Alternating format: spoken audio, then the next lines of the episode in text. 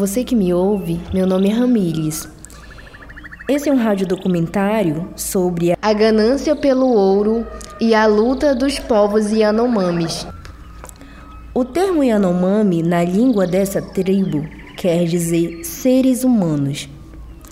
Os povos Yanomamis habitam a fronteira do Brasil e Venezuela. Durante muito tempo ficaram isolados do mundo e seus primeiros contatos se deu a partir do século XX. Em 2011, a estimativa desse povo era de 35 mil pessoas no Brasil e Venezuela. Segundo dados de 2019, indicam que existem aproximadamente 28 mil indivíduos somente em solo brasileiro, habitando o extremo norte do Brasil. No documentário de 2021, A Última Floresta, dirigido pelo cineasta Luiz Bolognese e o xamã Davi Copinawa, fala um pouco da luta dos povos Yanomamis em manter suas tradições e o espírito da floresta, enquanto garimpeiros invadem seus territórios, causando morte, destruição e trazendo doença aos que ali habitam.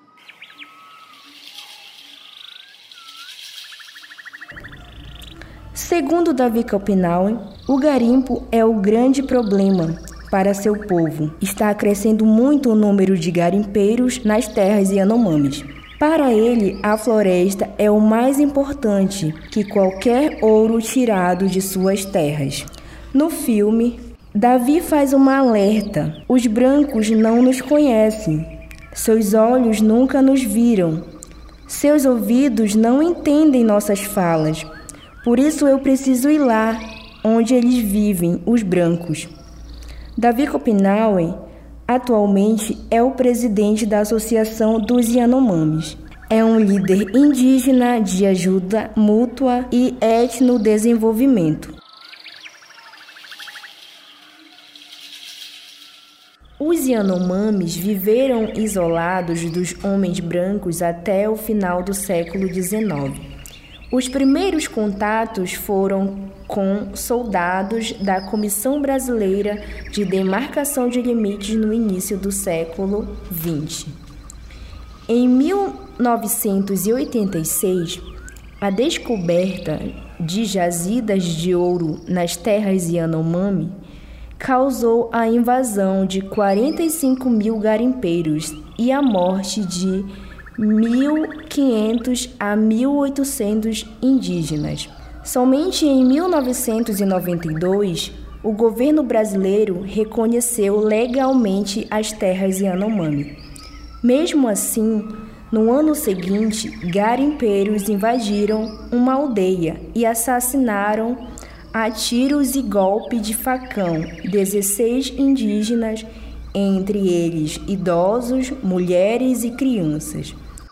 O episódio ficou conhecido como Massacre de Hashimu.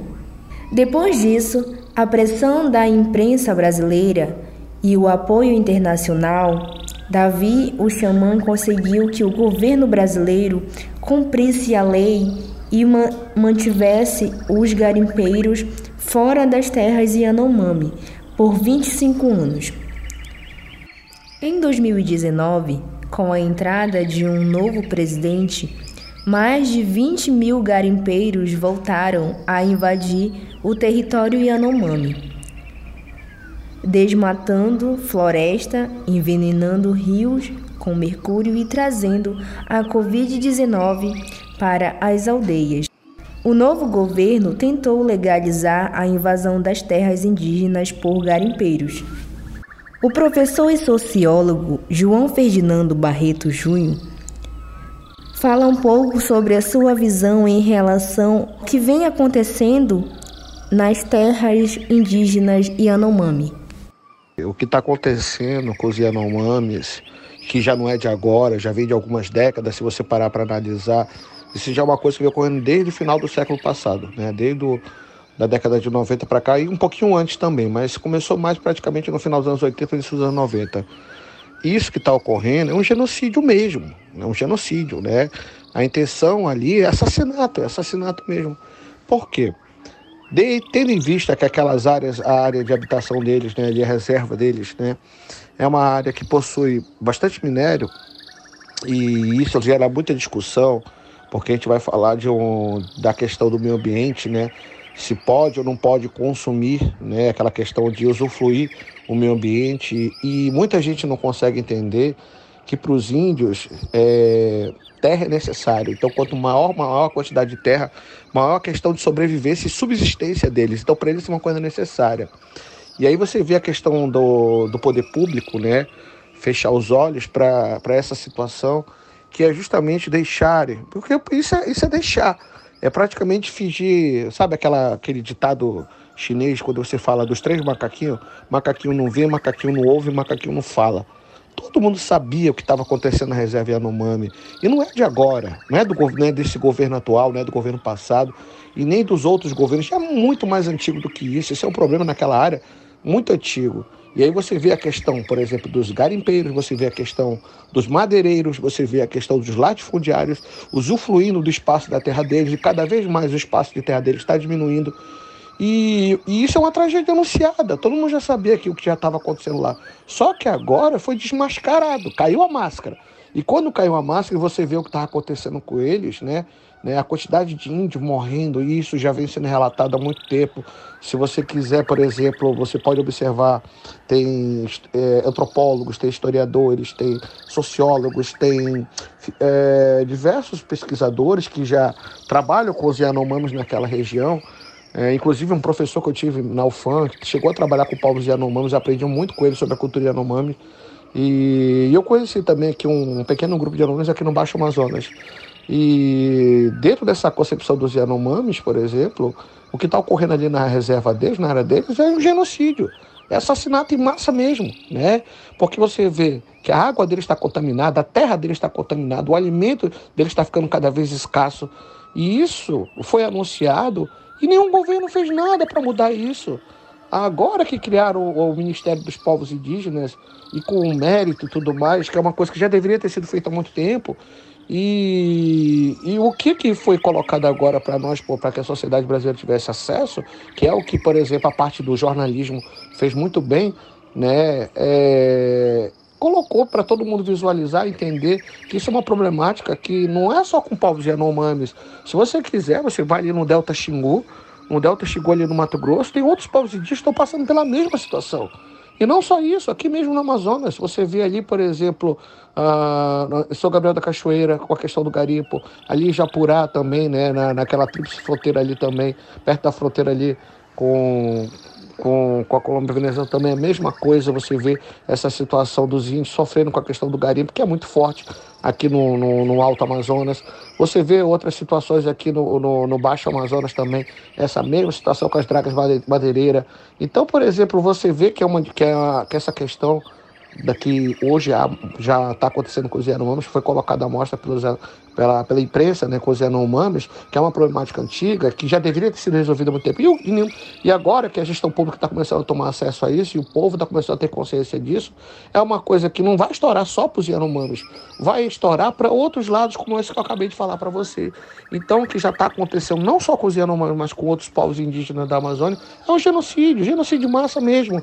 É, a intenção é pegar esses povos tradicionais, esses povos originários, né, que para muitos dos nossos governantes né, é, mais atrapalha o desenvolvimento do país do que eles não conseguem entender que a questão da, da preservação, da sustentabilidade desses povos ajuda também a entender no processo socioeconômico, social e é, da, da Amazônia é algo fundamental, é algo, algo necessário. Então tem que se criar uma consciência, tem que ser uma conscientização da população da, do Estado brasileiro, da população, do, da sociedade civil, para que esse tipo de situação não ocorra mais, não ocorra mais.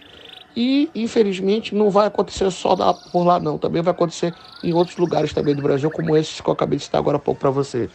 No dia 20 de janeiro deste ano, o Ministério da Saúde do novo governo decretou emergência na terra indígena Yanomami para atender indígenas com fome e sem atendimento médico. Entre as causas de malária desenfreada na região está a exploração ilegal de minérios por parte de garimpeiros.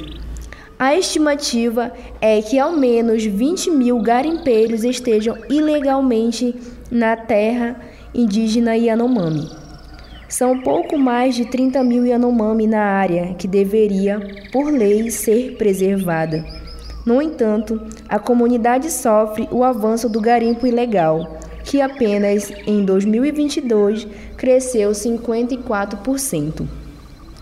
O geógrafo Jonathan Eduardo fala um pouco da dificuldade de monitoramento nas áreas invadidas por garimpeiros e quais as melhorias que podem ser feitas para minimizar tal ação. Legal aqui na Amazônia se trata de um, um problema estrutural, né? um problema que perpassa aí por vários anos, por vários governos e a gente não consegue resolver essa questão do garimpo ilegal na Amazônia. Primeira coisa nós estamos falando de um país que ele é extenso, de dimensões continentais, e que o monitoramento das áreas ambientais desse país já se torna difícil por essa característica. Segundo, nós não temos efetivo suficiente para estar resolvendo essa questão ambiental, né? Nós precisaríamos de um investimento público maior, por exemplo, nos órgãos que cuidam dessas áreas diretamente, são a linha de frente para cuidado do garimpo legal, como o IBAMA e o ICMBio, né? Órgãos aí que são vinculados ao Ministério do Meio Ambiente, né? Que é a linha de frente para tentar solucionar esse problema. Então a gente observa que o governo ele não tem um bom investimento nessas ações que seriam ações preventivas dentro desses órgãos. Eles dispõem de um efetivo pequeno, não tem é, estrutura para isso, entendeu? Não tem helicóptero suficiente para monitorar essa área. O garimpo se trata de uma área perigosa, os policiais são recebidos a bala né?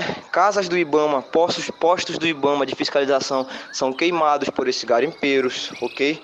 Mas na minha visão de geógrafo, carece de investimento na questão ambiental, porque nós podemos utilizar, por exemplo, também imagens de satélite para fazer esse monitoramento, colocar sensores de movimento é, em áreas que são propensas a essa atividade de garimpo, é, e investir né, para que esses órgãos possam fazer concurso público para ter mais efetivo, para ter pessoas pra, que trabalhem nessa fiscalização.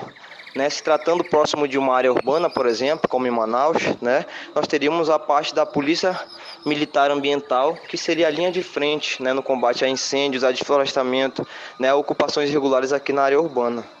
Okay? Então, nosso país carece muito de investimentos nos órgãos que cuidam diretamente dessa, da área ambiental.